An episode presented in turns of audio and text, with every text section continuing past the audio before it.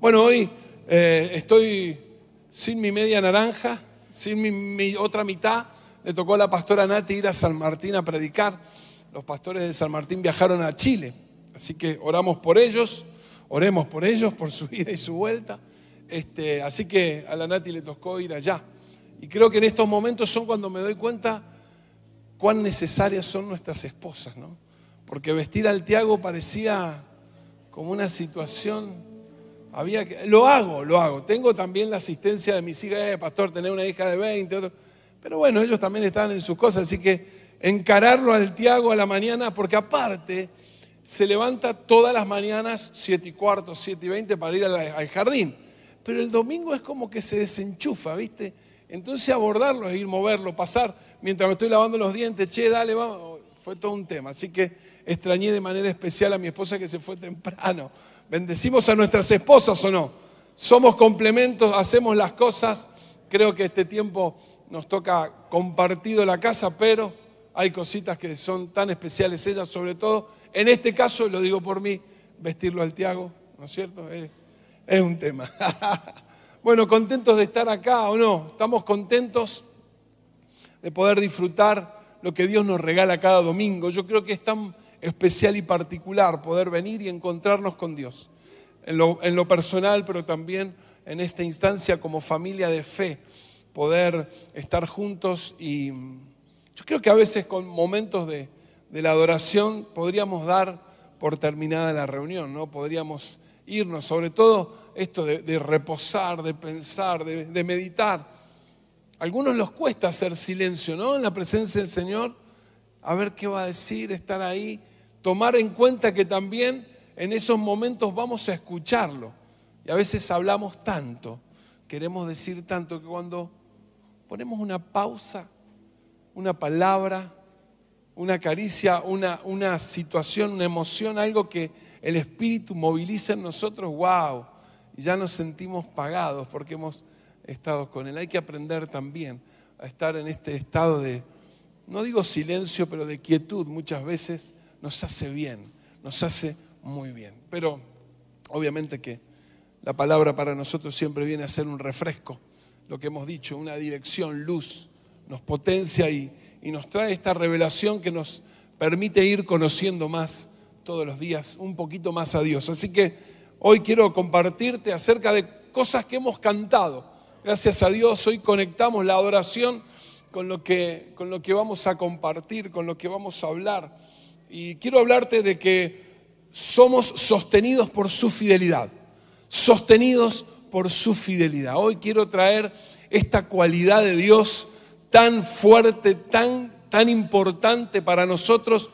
La vivimos muchas veces eh, tan naturalmente, pero hoy quiero hacer un alto para traer, para que miremos, observemos y también para que permitamos que el Espíritu Santo nos vuelva a revelar quizás algún aspecto más acerca de la fidelidad de Dios, no solo en el conocimiento, que así sea y venga, no solo en la emoción, sino en nuestro espíritu, la palabra nos revele. Porque si te pregunto, sí, Dios es fiel y así lo entendemos, pero en este momento, en este transitar, creo que va a ser una palabra oportuna para muchos y también lo fue para mí. Esta palabra la escuché esta semana, eh, la estuve meditando, estuve leyendo, dije, vamos a compartir acerca de esto. Sostenidos por su fidelidad. Y mm, eh,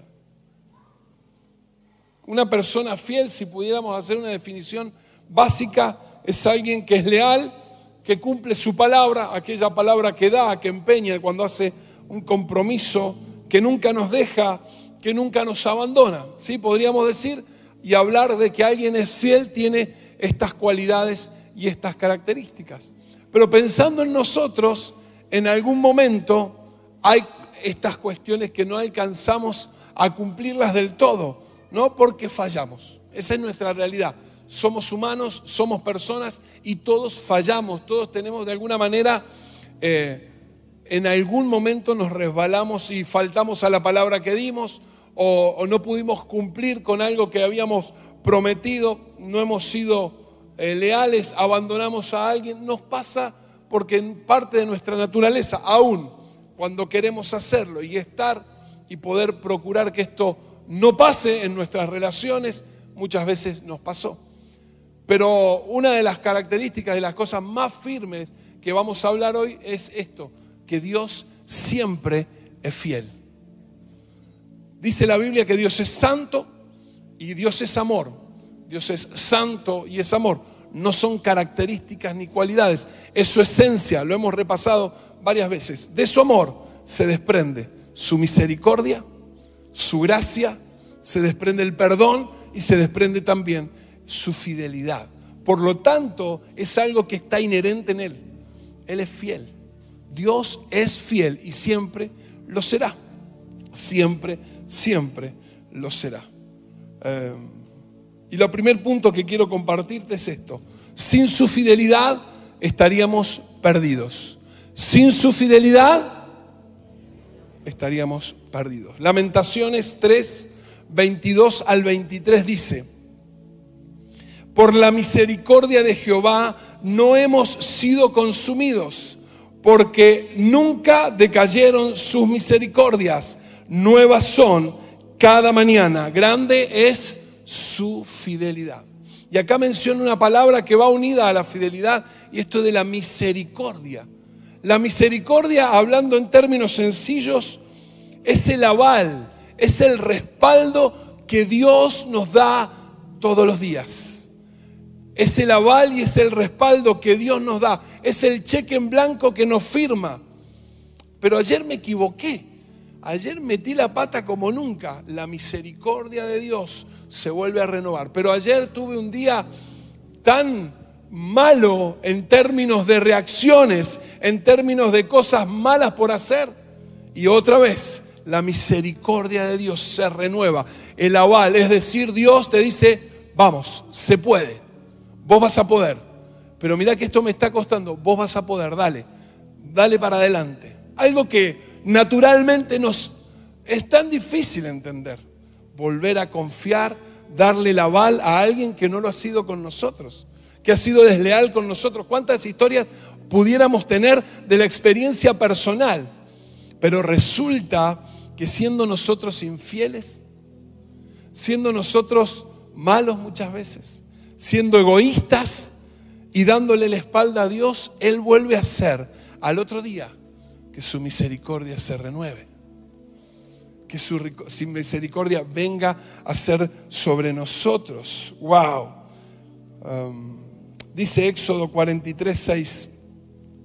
Entonces pasó el Señor por delante de él y proclamó, el Señor, el Señor, Dios compasivo, clemente y lento para la ira y abundante en misericordia y fidelidad. Con lo que hoy nos tenemos que ir, la primera cosa que nos tenemos que ir entendiendo es que su fidelidad o sin su fidelidad estaríamos perdidos. Estaríamos perdidos, estaríamos totalmente perdidos. Mirá el libro de Deuteronomio también hablando de esto, Deuteronomio 7, versículo 8 y 9 mas porque el Señor os amó y guardó el juramento que hizo a vuestros padres, el Señor os sacó con mano fuerte y os redimió de cada servidumbre, de, perdón, de casa de servidumbre de la mano de Faraón, rey de Egipto. Les hizo mirar el pasado como solía ser para que recordaran lo que Dios había hecho con ellos. Reconoce pues que el Señor tu Dios es Dios, el Dios fiel que guarda su pacto y su misericordia hasta mil generaciones con aquellos que le aman y guardan sus mandamientos. No solo nosotros, y esto a mí me, me relaja, me da paz, me da tranquilidad. No solo que si yo amo a Dios y lo busco, que si yo procuro cumplir con todo lo que me cuesta la palabra, vivirla y ponerla en práctica, no solo va a pensar en mí, sino que dice que esta fidelidad y esta misericordia alcanza a mis hijos y a los hijos de mis hijos y a los hijos de mis hijos. Lo vi en mis abuelos, lo vi en mis padres, en mis suegros, lo estoy viviendo yo en mí, hoy lo vivo también en la vida de mis hijos y sé que así será. La misericordia de Dios, su fidelidad eh, a lo largo de las generaciones. Wow. Gracias Señor. Gracias porque si tú, sin tu fidelidad estaríamos totalmente perdidos. Y esto se nos tiene que revelar, porque cuando lo queremos pasar por la cabeza, cuando lo queremos traer o bajar al nivel de nuestras relaciones, ahí, dirían los chilenos, guateamos, le escapamos, porque no hay manera que racionalmente entendamos la fidelidad de Dios, como no entendemos el amor. Por lo tanto, se nos tiene que revelar para, vivir, para recibirla y para vivirla. Y para saber que esa fidelidad es la que nos sostiene. Como dice en Isaías, la mano de Él extendida, su mano de Él sosteniéndonos. Vemos, me gustó esta idea, ¿no? Hoy nosotros cuando, cuando notamos, hacemos un apunte, podemos resaltar, rayamos las cosas que nos son importantes. En la época que se escribió la Biblia no estaba esa posibilidad. Por eso muchas veces la repetición de algunos términos, y en este caso hablar de la fidelidad de Dios a lo largo de la Biblia, hace esto, traer, poner de relieve, perdón, resaltar esta cualidad de Dios. Él es fiel, Él es fiel. Mm. Segundo cosa, Él es fiel para cumplir lo que prometió. Él es fiel para cumplir lo que prometió. Mira lo que dice Josué, capítulo 21, versículo 45. No faltó ni una palabra de las buenas promesas que el Señor había hecho a la casa de Israel. Todas se cumplieron. Todas se cumplieron. Todas se cumplieron. Ni una palabra de lo que Dios dijo faltó tus promesas? ¿Qué estás esperando? ¿Qué estamos esperando? ¿Dónde estamos en, el, en este rango de esperar las promesas? ¿Cómo estamos? ¿Se han cumplido todas? Seguramente hay algunas que todavía están por venir, por llegar. Palabras que Dios te dio, promesas que vos tomaste de su palabra. Aquel amado familiar por el cual estás orando, aquel amigo que querés que conozca al Señor porque realmente lo necesita y hace tiempo que estás orando. Esta situación determinada en la casa que no termina de resolverse con los hijos entre nosotros como pareja, pero tenemos la promesa que nuestra, nuestra casa tendrá paz en Dios. Él cumplirá ni una palabra de lo que el Dios dijo dejará de cumplirse. Acá está el punto. ¿Cómo y cuándo? No lo sé. Es como cuando Jesús le dijo, golpeen, busquen y llamen. El tema es que no dijo cuándo llegaría ese abrirse de la puerta, esa contestación por lo que estamos golpeando, llamando y pidiendo. Porque sería buenísimo que nos dijera, bueno, seguir pidiendo y buscando que en dos meses encontrar. Así cualquiera. Creo que sería mucho más fácil para nosotros, para nuestra fe. ¿Sí o no? Pero solo está la promesa de que el que busca encuentra, que el golpea se le abre, el que llama recibe respuesta. Y acá igual. No sé cuándo vendrá, pero yo sé que va a venir. No sé cuándo Dios me responderá, pero sé que se va a concretar, porque Él es fiel y Él cumple su promesa. Dice Romanos 4, 20, 21, hablando Pablo de, de Abraham. Tampoco dudó por incredulidad de la promesa de Dios, sino que se fortaleció en fe, dando gloria a Dios, plenamente convencido de que era también poderoso para hacer todo lo que había prometido. El Abraham que tuvo que llevar la promesa a sacrificar, tuvo que llevar su hijo, no sé si te acordás de la historia, era grande, ya era adulto, anciano, tuvo el hijo, ese hijo, a partir de ese hijo venía la promesa de toda una nación. Pero en un momento Dios le dijo, llévalo y sacrificalo. Entregámelo, ahora lo quiero. Tomó a su hijo, tomó, cortó la leña, dice que cortó la leña, que preparó todo, tres días de camino.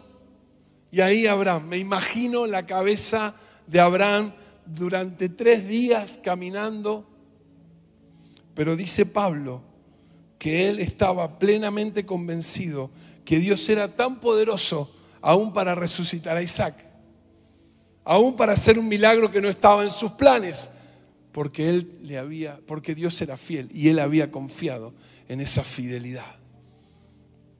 Dios es fiel para cumplir lo que te prometió. Dios es fiel. Dios es fiel. Cierra tus ojos dos segundos. Señor, cada palabra que nos has dado, cada promesa que tenemos delante nuestra, sea esta cual fuera, hoy queremos otra vez, otra vez, creer que vos podés traer la concreción de eso. No por nuestras habilidades, no por nuestro esfuerzo solamente, no por lo que hagamos, sino queremos confiar que vos vas a cumplir tu palabra. Confiamos en que vos cumplís tu palabra. Dice Hebreos 10:23, wow, en este aliento de fidelidad, de no soltar nuestra fe, dice el autor, mantengamos firme la profesión de nuestra esperanza sin vacilar, sin titubear, sin dudar, dice otras versiones, porque fiel es el que prometió, porque fiel es el que prometió. Mantengamos firme la profesión de nuestra esperanza sin vacilar. Iglesia, amada familia, amigos, hermanos, no es tiempo de aflojar. No es tiempo, perdón la palabra, no viene del griego ni, ningún, ni del latín. No es tiempo de recular. Es tiempo de estar firmes. Es tiempo de estar firmes. Es tiempo de permanecer. Lo hemos hablado varias veces. El espaldero podado es un pedazo de madera horrible, pero sabemos que fue podado para dar fruto. Y cuando vamos a la vendimia, vemos unos racimos que no pensábamos que iban a salir de ahí. No es tiempo de retroceder. No es tiempo de retroceder. Es tiempo de confiar en la palabra de Dios que está puesta delante nuestro para no vacilar, para no dudar, para no titubear. Confiados en que, confiados en que Él va a cumplir lo que prometió. Amén. Amén. Cantábamos recién, la anoté la frase porque me impactó pensando en esto no hay quien detenga lo que tú empiezas. Eso cantamos recién. No hay quien detenga lo que tú empiezas. No hay quien detenga lo que tú empiezas. Lo que Él empezó, lo que Él, em, esa semilla que puso en tu casa, en tu matrimonio, en tu familia, en tu trabajo, en tu emprendimiento, en tu estudio, nadie lo puede detener porque Él es el fundamento de esa palabra porque es el fundamento de aquello. Amén. Dijimos entonces, su fidelidad o sin su fidelidad estamos perdidos. Él es fiel para cumplir lo que prometió. Tercero, Él es fiel a pesar de nosotros. Gracias Señor. Él es fiel a pesar de nosotros. Le dice el gran Pablo a su hijo Timoteo, si fuéramos infieles, Él permanece fiel él no puede negarse a sí mismo. Segunda de Timoteo 2.13. Si fuéramos infieles, Él permanece fiel. Él no puede negarse a sí mismo. Wow. Y esto por eso te decía, se desprende del amor, de la esencia de lo que Él es. Él no puede negar su amor, Él no puede negar su persona, Él no puede negar su fidelidad. Mm. Qué loco esto debe ser para Dios. Cosa a charlar después cuando estemos con Él. Que nosotros le demos la espalda, a veces lo traicionemos, a veces lo abandonemos, a veces le dejemos de lado.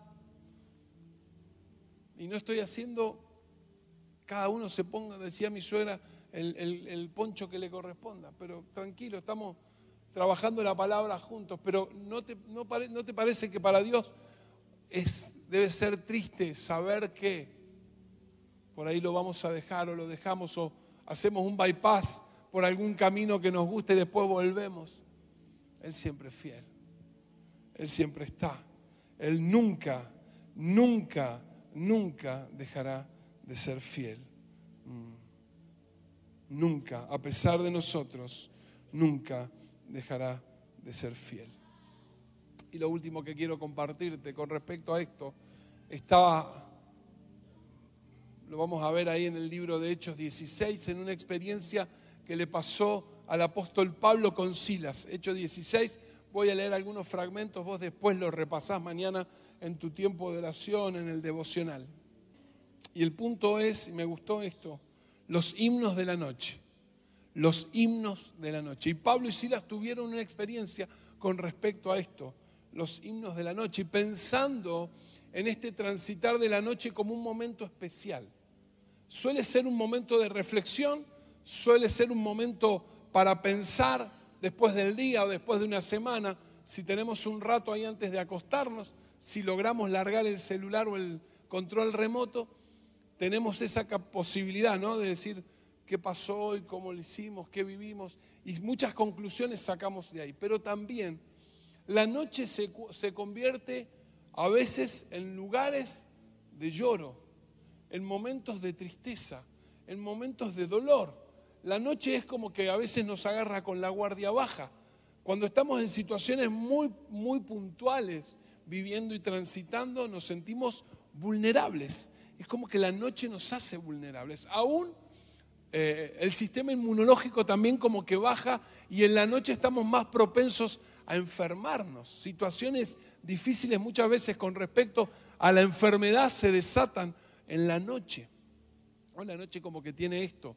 A veces esto de la oscuridad y de ese momento tan particular nos invade de acuerdo a lo que estamos caminando. Pensaba cuántos desvelos tenemos, ¿no? Pensando, ¿y por qué hice esto? Y, y, reprochándonos si tendría que haber hecho aquello, y el dolor y la tristeza, y por qué discutimos así, y por qué estamos en esta situación. No, la noche trae muchas veces estos replanteos y estas situaciones. Y quiero que eh, en función de esta idea, con este, con este pensar, vayamos a ver lo que vivió Pablo y Silas. En Hechos 16 se cuenta que él iba hacia Asia, iba hacia una región determinada, pero que el Espíritu Santo le salió al encuentro y le dijo, no papá, para allá no, tenés que ir para otro lado. Y lo mandó a Macedonia. Dice Hechos 16, 9 al 10. Durante la noche Pablo tuvo una visión en la que un hombre de Macedonia, puesto en pie, le rogaba, pasa a Macedonia y ayúdanos. Después de que Pablo tuvo esa visión, enseguida nos preparamos para partir hacia Macedonia, convencidos de que Dios nos había llamado a anunciar el Evangelio a Macedonia o a los macedonios. Dice que estaba convencido, y está bueno y importante tomar esto. Dios les desvía el camino, les sale al encuentro y a través de una visión de un hombre le dice, no es a donde estás yendo, vas para Macedonia. Y ahí entonces, como era costumbre de ellos, iban a la sinagoga, predicaron, pero después se fueron a un lugar, a un lugar especial donde había gente orando cerca del río y ahí conocen a esta mujer tan, tan interesante que menciona Hechos, que es Lidia, una empresaria, una mujer que, que estaba muy bien en sus recursos. Lidia acepta a Cristo, recibe el mensaje del Evangelio, los invita a que se queden y ese hacer que ellos se queden ahí provocó que entonces Pablo y Silas se quedaran durante tiempo, se juntaban a orar. Así que caminando todos los días hacia ese lugar donde llevan la oración, donde leían la palabra, salía una chica. Dice el relato, una, chica que tenía un espíritu de adivinación. Y todo el tiempo eh, em, les hablaba, les gritaba de lo que Pablo y Silas estaban haciendo. Dice que todos los días les salía al cruce, les salía al cruce, hasta que Pablo dijo, basta y reprendió el espíritu de adivinación que había sobre ella y se fue. El punto es que esta era una pyme. Esta chica producía plata para sus amos. ¿no? Estos, ella era esclava de dos tipos que la usaban para sacar rédito de ese espíritu de adivinación. Se terminó el negocio. Como se terminó el negocio, se pusieron como locos. Dice que los arrastraron, los llevaron a la plaza y los acusaron y los metieron en la cárcel. Hechos 16, 19. Cuando los amos de la joven se dieron cuenta de que se les había esfumado la esperanza de ganar dinero, echaron mano a Pablo y a Silas y los arrastraron, los arrastraron, perdón, a la plaza ante las autoridades. Versículo 23 y 24. Después de darles muchos golpes, los echaron en la cárcel y ordenaron al carcelero que los custodiara con la mayor seguridad. Al recibir tal orden, éste los metió en el calabozo interior y les sujetó los pies en el cepo. Imagínate la situación. O sea, por hacer un bien, estaban predicando, vamos atrás, y te puse énfasis en esto, estaban ahí porque ¿quién los había mandado a predicar? Dios les indicó que fueran a Macedonia. Dios les dijo, habían empezado a ver frutos, pero ahora estaban en una situación complicada. Dice que era el calabozo de más adentro. Acordate que no eran cárceles como las que conocemos acá, eran cuevas prácticamente. Y en el lugar donde ellos los pusieron, más alejado, había humedad, a veces hasta agua, y estaban atados. Y estaban atados a ese lugar. Esa era la situación que estaban ahí. ¿Cómo hubiese reaccionado? ¿Cómo hubiésemos reaccionado? Me trajiste vos a predicar. Vos me dijiste que viniera acá. Yo iba para otro lado. Yo estoy haciendo el bien. Estoy orando por la gente. Estoy procurando que la gente se salve y te conozca. Y estoy acá, con el agua hasta los tobillos. Andás a ver los roedores y te dejo que tu imaginación vuele en ese lugar donde estaban ellos. ¿Cuál hubiese sido nuestra reacción? Tenían todos los argumentos para quejarse. ¿Sí o no? Ah, porque están ahí, se me ponen espirituales, no. Tenían todos los argumentos naturales a favor de ellos. Naturales. Estamos hablando de hombres que estaban haciendo la voluntad de Dios y predicando el Evangelio. Era justo, se podía entender que estuviesen en una situación tal. ¿Cómo entender que este Dios que les abrió la puerta para ir a predicar a una ciudad ahora permitiera esta situación? Cuánto me ha hecho pensar todo esto. Y por eso traigo esta palabra, porque sé que nos va a acompañar. Pero ellos eligieron, en vez de quejarse, en vez de refunfunear, en vez de levantar argumentos, vuelvo a decir, naturalmente y humanamente, todos firmamos, estamos de acuerdo en que se tendrían que haber quejado. Hechos 16, 25 y 26. A eso de la medianoche, bien en la noche, Pablo y Silas se pusieron a orar y cantar himnos a Dios. ¿Qué hicieron? Cantaron y oraron con el agua a los tobillos. Algunos dicen que podrían haber tenido el agua al cuello, algunos comentarios. Atados. y los otros presos los escuchaban. De repente se produjo un terremoto tan fuerte que la cárcel se estremeció hasta sus cimientos. Al instante se abrieron todas las puertas y los presos se les soltaron la cadena. ¡Wow! Pablo y Silas en vez de elegir quejarse, adoraron a Dios. ¿Sabían que iba a pasar eso? No. ¿Sabían que esto iba a suceder? No. Pero en su boca, en su mente, en su corazón y en su espíritu salió adoración. Cantaron himnos, calculo yo, los salmos. Los salmos hablan de la fidelidad de Dios. Permitime hacer esa interpretación de la fidelidad de Dios. Cantaron, adoraron y oraron a Dios en medio de una situación que les era adversa, y que no entendían porque Dios los había colocado en aquella ciudad. Eligieron adorar por encima de quejarse. Aquel lugar se estremeció.